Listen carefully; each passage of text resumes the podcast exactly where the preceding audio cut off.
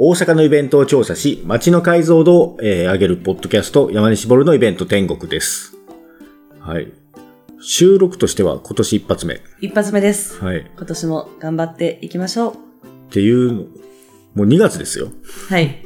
あ、そっか、2月ですね。はい。はい。今回も、えー2024年の2月の推しイベントを紹介していきたいと思います。はい。はい。では一つ目。一つ目っていうかですね、いろいろあるんですけど、はい。2月っていうのは、えー各芸大とか、まあ、大学、専門学校の卒展がある季節なんです。はい。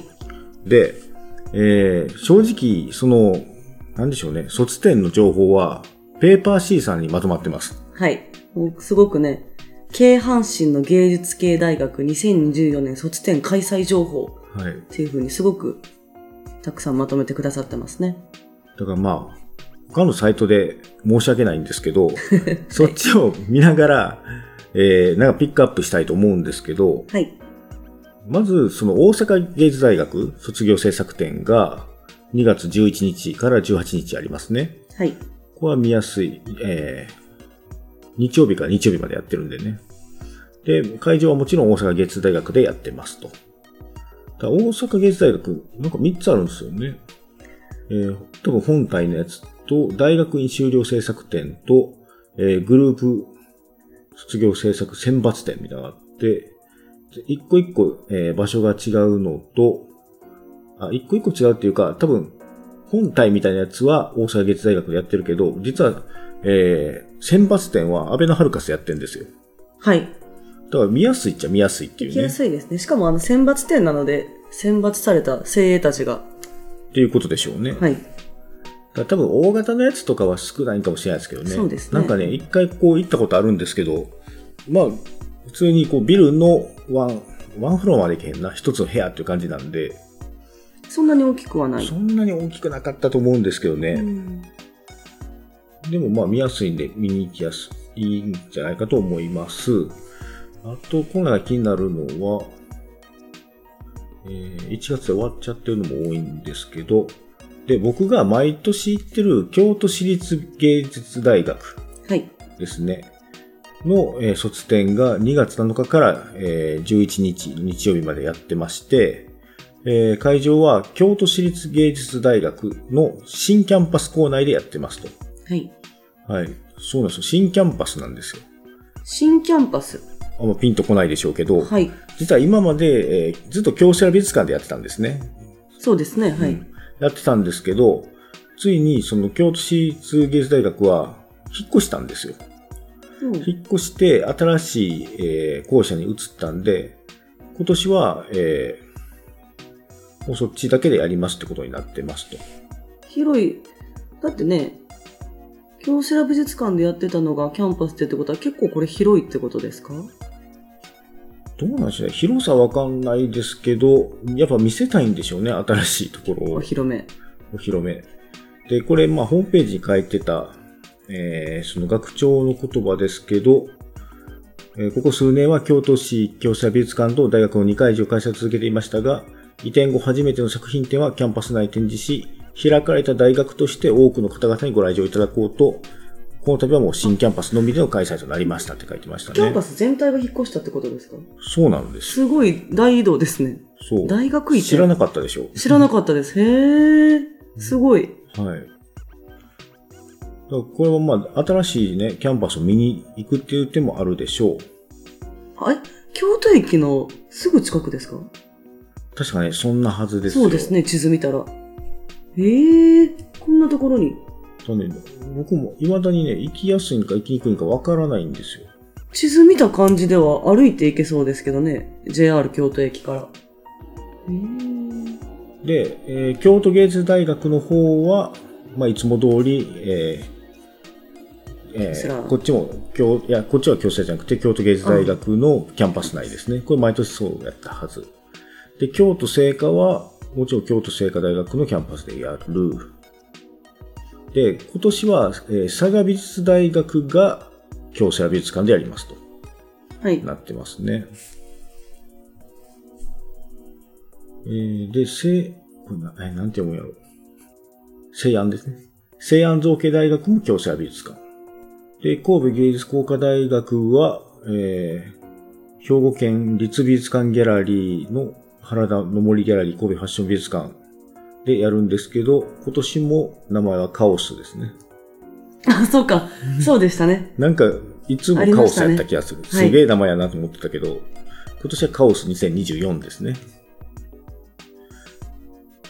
いや、なえーっとね、最近 X 見てたら、はい。東京芸術大学はい。の、えー卒業展示が結構バズってたんですけど、そっちはなんかあの、獣向けというか、こう、下半身着物の着ぐるみで、上半身は多分全身タイツみたいなやつ着てて、顔は、えー仮面で着物になってると。それで動き続ける作品とか、すごかったです。不思議。そういうね、なんかこう、勢いがあるというか、うん体張るというか、はいやっぱ学生ならではの、こう、コンセプトとう、んその体の張り方があって、やっぱ、面白いんですよね、卒展って。今年もじゃあまたパワーを注入されてきてください。そう。去年もそう言ってたと思うんですけど、やっぱ、はいエネルギーもらえますからね。はい。やっぱコンセプトもすごい若いというかね、青いコンセプトやし、青い。うん、なんか青いのよ。はい。あ、この人悩んでるな、みたいな、こう、あ、こういうことを今表現したいんやなっていうのがすげえわかりやすくて、なんか多分ねね見てるだけできっとエモいですよね。そう。だって4年間の全てをぶつけて、で、ぶつけきれてるかもわからないし、で、うん。今もまだ多分そのモヤモヤを持ったまま、就職決まってない子もいたり、なんか普通一般企業に行く人もいたり、うん。あの、希望した道、就職は決まったけれども、希望した道じゃなかったりとか、はい。いろんな思いが渦巻いた場所とそうなんです。なんかそういうね、こう、やっぱ自分を投影したような作品が多いっていうか、自分語りみたいなのが多いんですよね。うんうんそれがね、好き。なんかその説明文とかにも、はいこれは私がこういう時にこう感じたことですとか、えーこの時に気分が落ち込んでたんでこうなりましたとか、そういうのが書いてあって、そういうのが結構ね、なんかウキウキして見ちゃう。なんか懐かしいですね。去年の卒展の写真見せていただいたのをすごく思い出しました。うん。結構ね、あうんの、切ないけど、やっぱパワーがあるみたいなのが多かったでしょうん若い力ね。はい。エネルギーを見に行けるっていうのが卒展のいいところなんで、はい。ぜひどれかね、行ってほしいです。卒展ね、行ってみようかな。はい。せっかくなんでね行き。たいと思ったら、ペーパー C さんを見てください。はい。ペーパー C さん、いつもお世話になっております。ペーパー C さんで、はい。はい。では次が、次は僕からなんですけど、はい。これがね、不思議なんですよ。えー、蒔絵巻出版記念写真展、蒔絵の幸ですかね。はい。はい。えーこれは2月13日火曜日から18日の日曜日、ギャラリーソラリスで行われます。まあ、ちょっとね、はいあ。の過激な展示ではあるんですけど、えー昭和のエロをテーマにセルフポートレートを発表し続ける写真家、蒔絵巻の新刊発売記念個展ですと。新刊蒔絵イズム収録作品と本展示のために取り下ろした新作を展示します。作品テーマは昭和演歌の女。え家父長制社会の中で男の動産としてしか生きる術のなかった昭和の女の姿と自分の女を楽しむ令和の女の二つのパートで構成します。馬松の裏路地、ひなびた漁港を。裏、古い民家など、昭和庶民のリアリズムを感じさせるロケーションも見どころ。山下裕二、えーなんやかんやで、えー絶賛された昭和 B 級エロの世界をお楽しみください。そして、作家、牧江巻は、えー前日終日在労予定ですというすごい気合の入り方 前日終日。なんですって。はい。で、この、まえー、牧江真紀さんね。まあ僕は割と前から知ってはいたんですけど、存在自体は。はい。えっ、とね、1966年大阪生まれ。で、フリーランスの商業カメラマンやってて、そっから、えー急になんか自分のポートレートを出すようになりましたと。で、2016年から昭和のエロっていうことにテーマを絞って、こう遊郭とか、えー温泉、ラブホテルとか、様々なロケーションでセルフポートレート作品を発表し続けている人ですと。で、現在はおそらく58歳ぐらいですね。いいですね。はい、いい感じです。はい。で、えー面白いのは、今回、そのギャラリーソラリスさんっていうところでやるんですけど、はい。まあ、震災橋にある、えーギャラリーですね。はい。えーまあ、普段どういう展示やってはるとこなんやろうと思ったら、まあ、ずっと写真展をずっとやってるとこなんですけど、はい。見ていったら、あれと思って、2023年もやってる。2022年も、2021年も、ずっと負け巻きの写真展が1年に1回はあったんですへよ。え。あらあら。で今回はその4年目なんですよね。2021年は、巻き巻きの空想ピンク映画ポスター展5。すごい。に22年は、巻き絵式。えー、23年、去年は巻き絵の情景。実はこれ恒例企画やったんですよね、毎年。なるほどね。で、今年は蒔絵の幸というところになりましたと。幸せと書いて幸。うん、この季節が来たって感じでした。そうなんですよ。こんなに毎年やってたのに僕気づかなかったんやと思って、僕は失敬と思って。で、この人の特徴はとにかくエロなんですよね。はい。で、セクシーとかでもないんですよ。はい。ドストレートになんかこう、エロ本って感じのエロさ。いや、今写真をちょっとあの、うん。マキエマキさんのサイトを見てますけど、すごいですよね。はい。なんか、あれですね、こういう、どうしたんですか？口に出していいのかちょっとわかんなかったんですけど、こういうもう、ね、そういう DVD の表紙みたいな、そのまんまね。なんかフォントとかも、古本屋に来たみたいな感じです。僕からしたら。だから、しょう、あの、フォントとかね、あのはい。写真の雰囲気とか、そう、えーまあ、コピーの入れ方が全部昭和感がすごい再現されてて、でも多分、5年代ですよね、おそらく。まあ、5年代っていうのは？こ この、こういうのが実際に実際に発売されてた時代の。そうですね。彼女の思春期の頃はこんな感じだったと思うんですけど、で僕が若い頃に古本屋ではこういうのも全然現役で売ってたなって感じのデザインですね。で、まあ、割とどっちかというと年上の方好きな方なんで、はい。一応チェックはしてたんですけど、あ こんな方が出てきたんやと思ったんですけど、はい。牧江真紀さんの特徴って、はいじゃあエロをテーマにしてるからって、はい。ただ、エロいだけじゃなくて、うん。やっぱりどっちかというとアート寄りというか、はいコンセプト寄りなんですよね。はい。で、ギャグも結構するんですよ。はい。やっぱ、ちょっと半笑いというか、こう、多少ユーモアも交えつつ、うん。でもなんかいろいろ読んでたら、はい。テレビは自分をやっぱちょっと笑いとして茶化してくるから、テレビには出ないようにしてるらしいんですあよね。なるほど。ちゃんとそういうポリシーが。そうそう。自分はこういう表現がしたくて、うんこだわってやってるっていうポリシーがあるんで、うんうんうん。だから、だから、そんなにこう、肌の出し方も上品というか、はい上難しいですね。難しいあの、ですよ。表現自体は下品やけど、うん。下品。えー下品センスは僕上品やと思ってます。なるほど。うん。やっぱ、なんかこの人が表現したいもの、イメージ、えー情景とかはやっぱり伝わってくるんで、そういう意味で、やっぱ、いわゆるこうギャラリーで写真展として見るには、いいエロさやなっていう。情緒はありますよね。はい色味とかもね。エロが目的ではあるけど、うーん、それを表現活動としてるっていうのが伝わるような写真で、そんな毎年やってたんやってことに気づいて、今年は行ってみようかなっていう気分になりました。ちなみに2月10日の土曜日にラテラルで出版記念トークイベントがありますね。そうなんですよ。活動的なんですよ。活動的。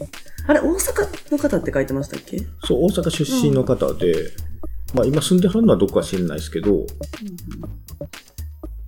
まあ新刊が出るから、そういうキャンペーンでもあるんでしょうね。知らなかったでしょ？この方。知らなかったです。これはまた新たな発見で。でもアウトデラックスにも出てたりして、有名は有名やったりするんですよね。あのーマツコデラックスさんのうん。番組ですよ。あの、ちょっとアウトな活動してはる人をよく呼ぶやつ。これでもマキエイズムは？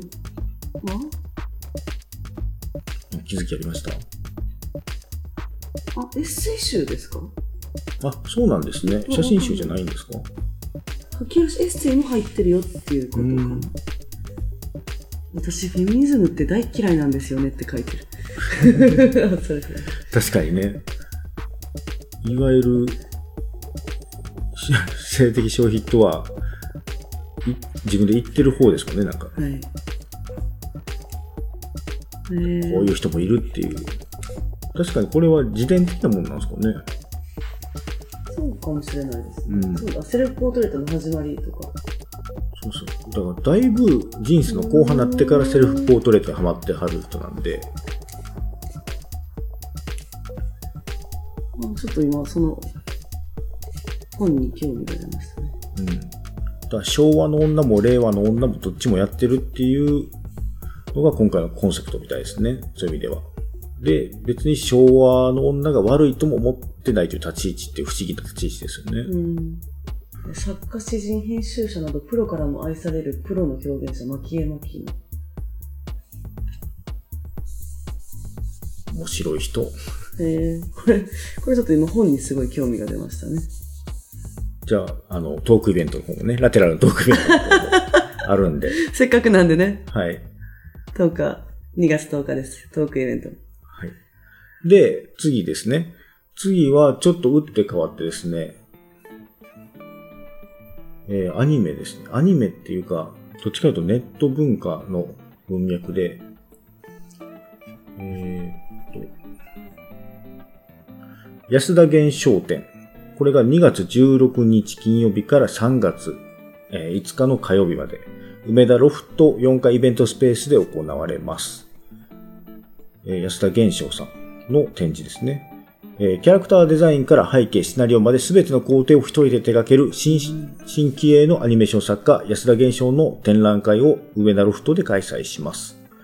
本展覧会ではこれまでに発表された数々のショートアニメにフォーカスし、アニメーション作品やスケッチ資料をショートアニメから派生した 2.5D アート作品、アルミアート作品、さらにアニメ制作作業の様子を記録した映像資料など、本展覧会でしか見ることのできない様々な作品資料を展示いたしますと。で 2.5D アート作品は会場にて受注販売も行います。っていう、えー安田源章さんっていうアニメ作家の展示なんですね。はい。で、あこの安田源章さん知らない人の方が多いんじゃないかと思いまして、はい。ちょっとまずプロフィールなんですけど、はい。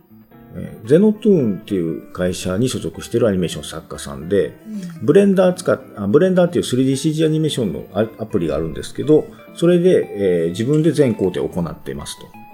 で有名なのは呪いの人形シリーズで、それが、えー X とか SNS で公開しているのがバズりにバズって、えー YouTube で180万、TikTok で290万など、えー SNS, SNS の総フォロワー数は、えー去年の10月時点で560万人。すごい。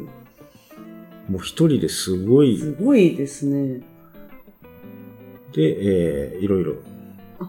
あ、今度、初監督作品も今年劇場公開予定なんですね。すげえな。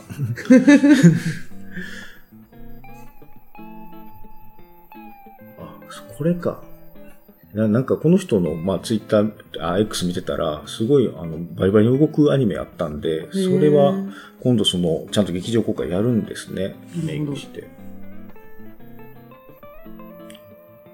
まあこまあ、さっきも言ったように、呪いの西洋人形ちゃんとか、呪いの人形シリーズがおなじみで、はい。僕もよく見てたんですよね。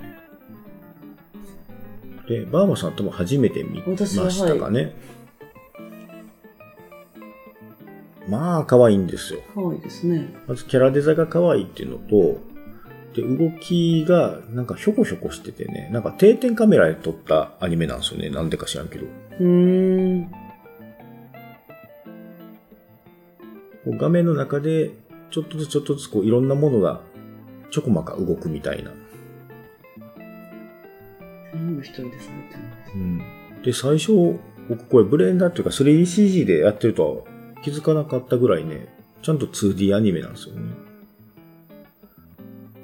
今、アニメ見てますけど、画面で。なんかね、可愛いでしょ？可愛い。可愛いし、なんかね、仕掛けが多いというかね、ずっと目で見てるだけで楽しいアニメなんですよね。そっか。定点、不思議。そう、アニメなのに、こう、カット割りしてないんですよね。うん。ちなみにこれは、えー割とこの、SNS 用の動画ですね。に最適化してるような。だって縦長でしょ、まず。うん。すごいなぁ ただただすごいなーっていう。なんかねと思えば、こうんバキバキに動くやつがあって、いるんだなこれもね、確か3年前ぐらいの映像なんですけど、多分これがまたリメイクして映画化されるのかな？ぐりぐり動くでしょう。うん。これはもう 3DCG バリバリって感じだけど、で、ご本人は、この姿でぬいぐるみになってますね。あ、それがご本人。はい。これ、これ何でしたっけ？なんかエジプトの、なんか、キャラクターですよね、これ。えー、ちょっと、えー、名前わからんけそれがご本人だったんですね。ど。はい。まあ、この人の、えーアニメーションとか、えーあと、キャラクター系のイラストですね、の展示が、えーロフトでありますね。梅田ロフトで。いや、なんか、もう一年近くこのポッドキャストやってて、はい初めて梅田ロフトできたなと思って。ねえ、今思ってました。私もロフトなんだって。いや、昔はちゃんと梅田ロフトが、そういう割とカルチャーの発信の場でもあったはずなのに、最近何も見えへんなと結構思ってたけなんかアニメのど、なんかとか展示とかやってるイメージですけど。しかもね、不思議なんですよ。あの、これ、もともと去年の末東京でやってたんですけど、その時パルコなんですよ。あ、へえ、大阪はパルコじゃなかったんですね。で、展示自体多分渋谷パルコの制作なんちゃうかな。うんそれが今度は、えー梅田ロフトに来るんですよね。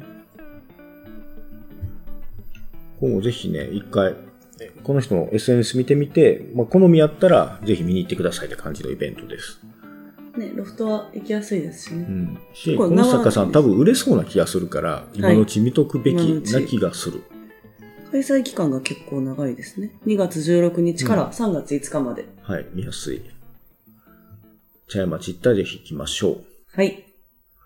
で、次が、じゃあ軽くね。軽くつ次は軽く言いますけど、はいペーパーサミット2024ですね。ペーパーサミットね、通称ペパサミですよね。かわいい。えーペーパーサミット2024、えー2月17日の土曜日と18日日曜日の2日間開催です。大阪産業創造館でやってますと。で、えーペーパーサミットは印刷の可能性を業界内外に広く周知するイベントです。業界内外の方々に向けて、紙、かっこ印刷の持つ魅力や楽しさを伝え、新たな発見や体験を提供することを目的に開催します。っていう、えーイベントなんですけど、はい。はっきり言って、えーっとね、あんまり B2C じゃない感じのイベントでもあります。そうですね。業界イベントって感じなんですけど、一応業界内外と言ってたじゃないですか。はい。割とちゃんと業界外向けにもコンテンツ用意してて、言うたら見本市じゃないですけど、なんか各印刷会社さんが自分たちが作った商品をその場で即売会みたいに売るんですよね。だから印刷屋さんが集まったコミケみたいな雰囲気なんですよ、言ったら。商品っていうのは何があるんですか？はで、それが各、まあ、印刷屋さんによって変わってくるんですけど、い。例えば、去年僕が行った中では、スタンプを作ってる会社があって、スタンプ？アクリルの。はい。それは買いましたけど、今回その会社が入ってるかどうかはわからない。例えば、えー、谷口シール印刷株式会社やったら、もちろんシールに関する商品が売っていて、えー手作り開運お守りシールとか、えーステッカー関うん連、うん。あとポストカードとか。で、こういう会社って、えっ、とね、こういうものを売ったり、えー自分たちの印刷技術を試すために、いろんなアーティストさんと組んでものを作ったりとか、はい。えー作家さんと組んでカレンダー作ったりとか、うんうん例えば、うちらの知ってるサンクラールさんあるじゃないですか。はいサンクラールさんも毎年最近アーティストとコラボしてカレンダー作ってるじゃないですか。へえ、あ、そうなんですね。作ってるんですよ。それも、その自分たちの、その、なんか金属みたいな質感を出す技術を駆使して、それを活かすようなイラストを描いてくれるアーティストさんと一緒にコラボしてものを作ったりして、で、その作ったそのデモンストレーション見た商品をこういうところで売ったりしてるんですね。で、これどこやったっけサンクラール出てますね。そう、今回サンクラルね、これのはず、星暦。あ、これがさっきのカレンダー。へえ。はい。これ最近、確かに Facebook で見るなと思ったらサンクラルさんやったね。うーん。これ、えらい素敵なコンセ素プトです敵ね。ですね。あの、サンクラルっぽくないですよね。はい。はい。えーいわゆる、こう、月目ごとのめくるカレンダーに、えー星座がわかるように、えーこの星座表を、くるくる回る星座表がくっついてるっていうカレンダーですね。素敵。そう、こういうね、結構創作した商品がね、いっぱい売ってるんですよ。で、正直だからね、物欲イベントです。これ、いいですね。行ったらね意外と思ってめっちゃ買いたのとたくなる違うって感じ。面白そうですね。で、なんか体験コーナーもあったりしてね、案外子供も楽しめる感じのイベントにはなってるんですよ。ねワークショップすごい楽しそうですよ。うん。活版印刷とか体験とかね、そういうのもあったりするんですよ。で、これはいいですね。こでもちろんその会社のね、方が来られてるんで、はいこれどうなってんですかとか、うんうん。こういう印刷、こういうことで使えるんですか？とか、そういう質問もできるんで、まあ、それはうちらみたいなデザイン業界の人は、あの、気になるやつですけど、そういうちょっとマニアックな質問もできちゃうイベントですね。これはいい機会ですね、本当に。うん。言葉を飲むお茶ギフトセットいいな。このね、大阪産業創造館はい。自体は普段絶対ね、あの、普通の人は行かないとこです。そうですね。けど、このイベントは結構ハードル低いんで、まだ、こう、ふ一般人も見に行って楽しいやつですね。これはぜひぜひですね、うんご興味あれば。だってそもそもね、文房具って結構今、一大コンテンツなんですよ。文房具ね、なんかたまにこれ小さいイベントとかもやってますよね。うん。文房具オンリーのイベントもあるし、言うたら、ツタヤさんとか行ったら、文房具がメインで売ってたりするんですよね、おしゃれなところに。うんそういう文房具人気あるってことは、こういう、そう、大元は印刷会社も絡んでたりするんで、多分興味が出るイベントだと思います。行ってみたら。はい、ペパサミ。ペパサミ。はい、興味湧いたら行ってみてください。はい。ありがとうございました。で、最後。いいんですか？その鳥を務めさせていただいて。ぜひぜひ。いいんですか？そんなちょっと溜めて。勢いつけていいんですか？そうなんですよね。私もちょっと、あの、はい。あの、はい。強いて言うなら、ちょっとね、あ、ときめくものが、ちょっとまだ私の感性が拙すぎてあまり響くものがなかったんですけど、強いて言うならこれをちょっとご紹介させていただこうっていうのが、えーあなたの知らない信号標識の世界、えー2月9日金曜日、ロフトプラスワンウエストで開催されます。で、えっ、と、紹介文を読みますと、道マニアとっておきの面白い道や珍しい標識を紹介。各地の道路関連の標識や信号機を実際に見に行き撮影。自宅には〇〇点のコレクションを所持。LED 化を進み、失われる白熱電球信号などなど、マニア必見な内容が盛りだくさん。ということです。世の中にはね、いろんなマニアがいらっしゃるんですよ。これは信号機と標識のマニア。信号機と道路標識ですね。あの、一方通行とか、うん。進入禁止とかいう。でね。でも標識って変わんなくないですか？あ、それは素人の言い方？はい。もうちょっとコメン標トを控えていただいて。別にどこに刺さってるのも一緒じゃないですか。でもね、この方のツイッターを今、貼ってあるんですけど、す、コレクションがすごくて、なんかね、うん。あの、こういうカフェあるみたいな、カフェみたいなんですよ。これ？そういうの、これ、あの、今写真を見てるんですけど、信号機がたくさん、あの、シルバーのラックに乗って部屋中にあるんですけど、これご自宅？ご自宅なんですよ。で、これね、実際に購入されてるんですよ。へえ。でね、こうツイッター見てたら面白くて、よくあの電車の写真とか撮ってる方駅にいらっしゃるじゃないですか。鉄ってやつですね。撮り鉄。はい。はいそんな感じでね、多分これツイッターで、なんか、矢印点灯って書いてあって、こう、はあ3名ぐらいがね、3、4名ぐらいが、写真撮ってる写真が上がってるんですよ。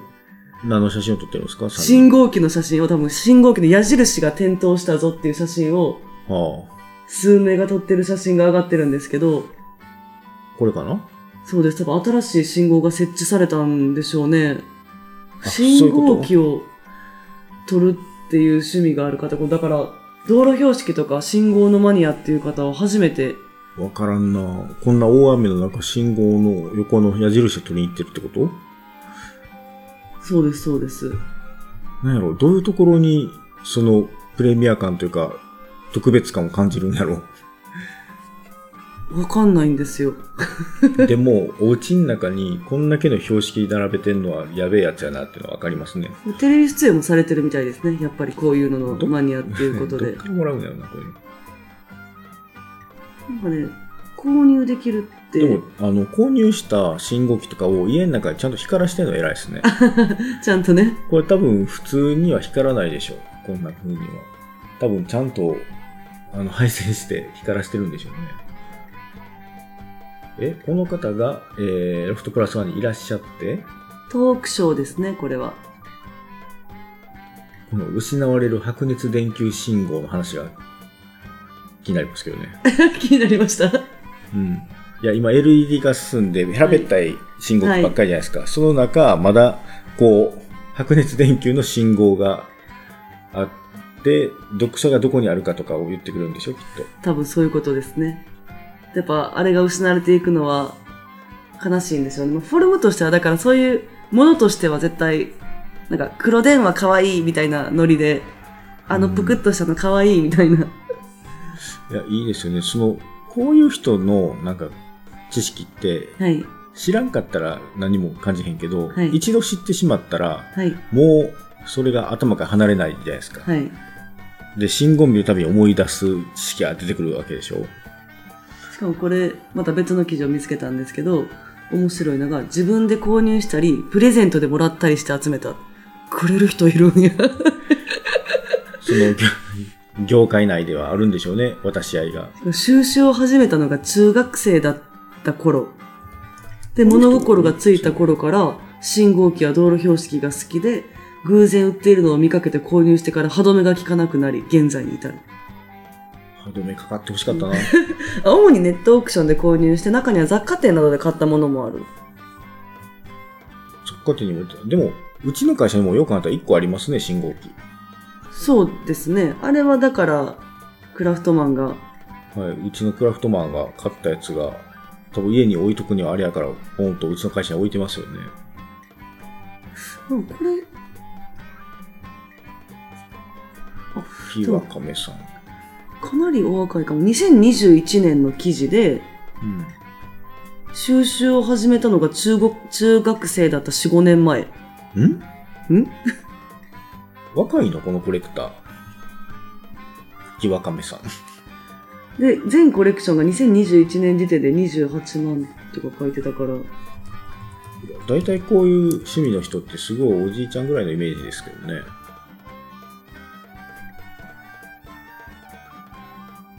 この方？ちょっと、ん ?4、5年前中学生ってことは？あ写、真あるじゃないですか。中学生、中3やったとしても、えー、15、20歳。お親はどう思ってたんでしょうね。あ、それか一人暮らし始めてから集めたりしてんのかな。えでも収集を始めたのは中学生だった4、5年前。若き道路マニアなんですね、じゃあ。多分そう、間違ってたらごめんなさい。多分、そうですね。逆にちょっと気になりましたね。あ、じゃあ、2月9日ロフトプラス、ロフトプラスワンウエストなんで、9日はこれ行って、10日はマキエさん。全然違う。心が。あ、ジャカさん、YouTube もありますね。これはまた、ど、道路ですね。ああ。はいはいはいはい。これはでも、いいですよね。旋回式可動鏡ですね。天の橋立みたいな。天の橋立てってぐるって回るんですか？天の橋立、はい。へえ。天の橋立っていうか、すいません。天の橋立てってぐるんって回るんですか？天の橋立ってあれですよね。あの、でも、天の橋立の、その、あの、何でしたっけ？文殊堂でしたっけ？おあの、あって、天橋立にもあるんですよ。の中の旋回する橋が。旋回する橋なんですね。あんま知らないですけど。本当だ。何だっけ地音寺か。うん。あるんですよ。やべえやつがいるもんやね。面白いですよね。マニアってね。若くしてこういう趣味って珍しいな。だから、何がきっかけだったのかすごい気になりますよね。物心ついた時から好きなんですよ。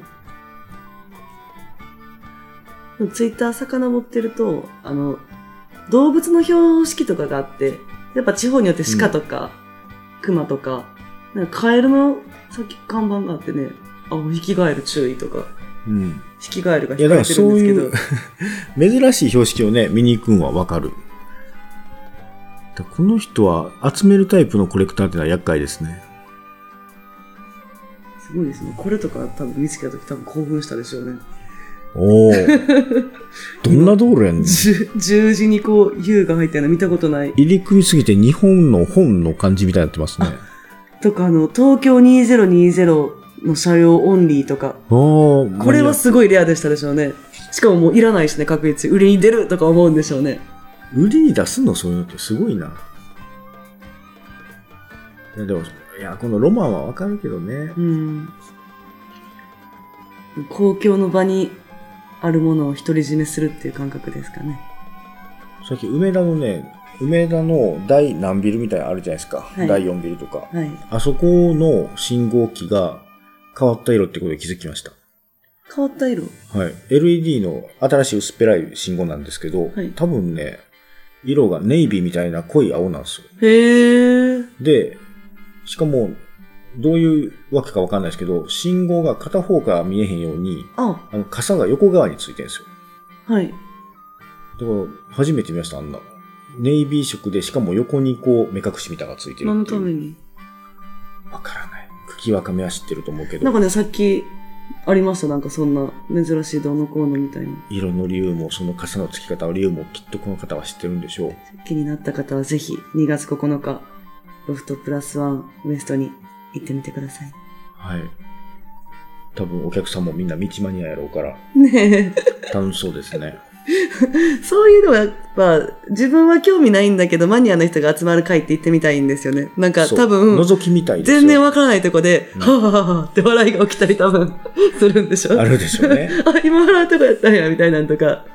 で、みんななんかあるあるみたいな反応したりとかも。え、あるあるな、それみたいな。